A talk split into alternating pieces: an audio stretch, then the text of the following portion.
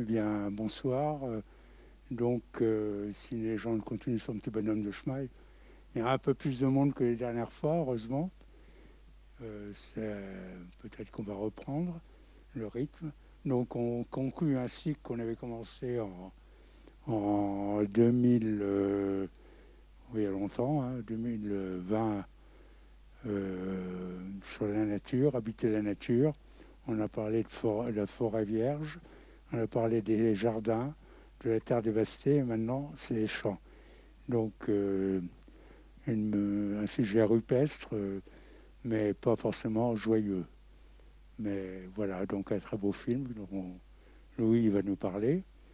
Et on en discutera après avec Étienne Lelin de la Confédération paysanne, euh, sur la condition donc euh, des paysans euh, actuellement. Donc, et puis je vous signale la suite de notre programme. Le 9 décembre au 122, on passera un film documentaire qui a également été réalisé en Mayenne, pas très loin de Au nom de la Terre, donc sur l'évolution du paysage.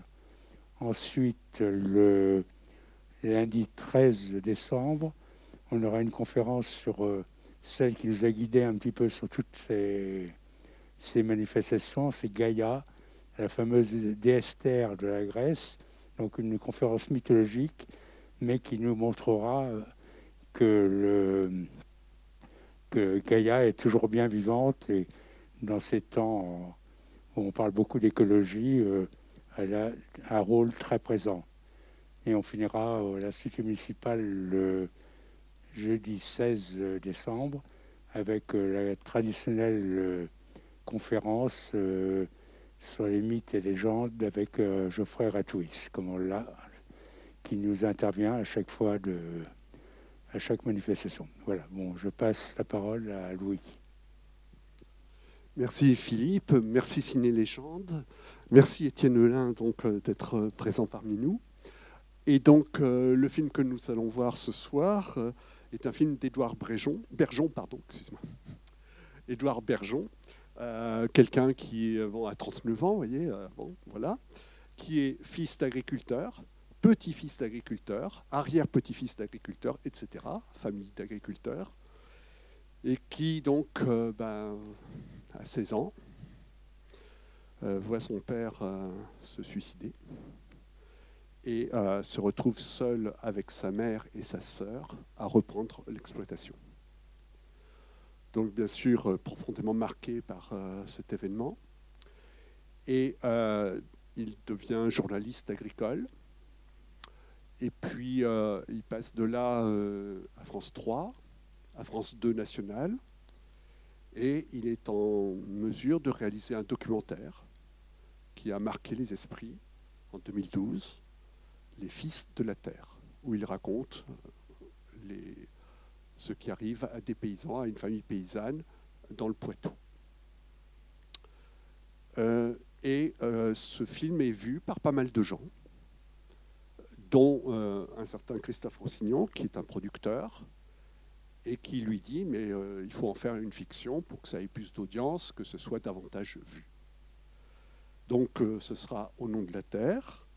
Le scénario est coécrit avec un certain Emmanuel Courcol, qui est venu il n'y a pas très longtemps pour Un triomphe, je ne sais pas si vous vous souvenez, qui joue d'ailleurs dans le film le rôle du notaire.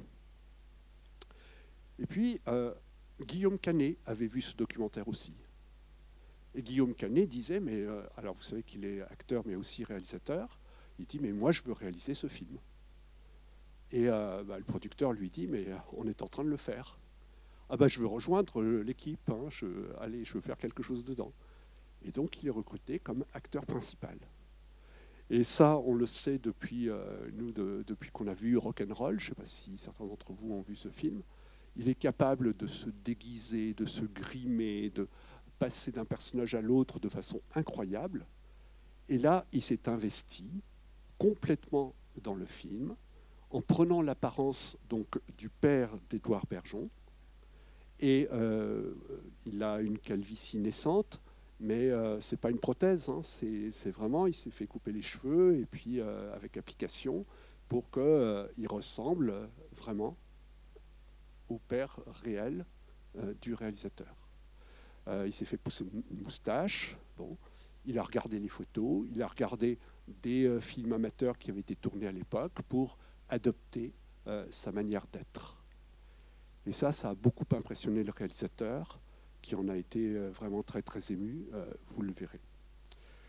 Euh, et donc, voilà, il y a d'autres acteurs qui sont aussi importants et qui ont été récompensés pour ce film, notamment le jeune Anthony Bajon, qui a été remarqué dans La prière de Cédric Kahn, et puis d'autres que vous connaissez, Rufus, Samir Ghesmi.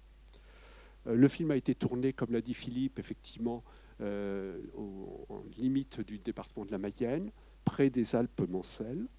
Et euh, c'est quelque chose qui est important par rapport au sujet du film, vous le verrez, on en reparlera après. Donc on parlera effectivement de notre rapport à la Terre, des représentations que nous en avons, et puis de l'évolution du monde agricole avec Étienne, et euh, de l'actualité, puisque nous sommes dans une année euh, de campagne électorale où ce pourrait être un sujet important plutôt que d'autres euh, qui sont souvent mis en valeur par les médias. Voilà, donc bonne projection et à tout à l'heure pour le débat.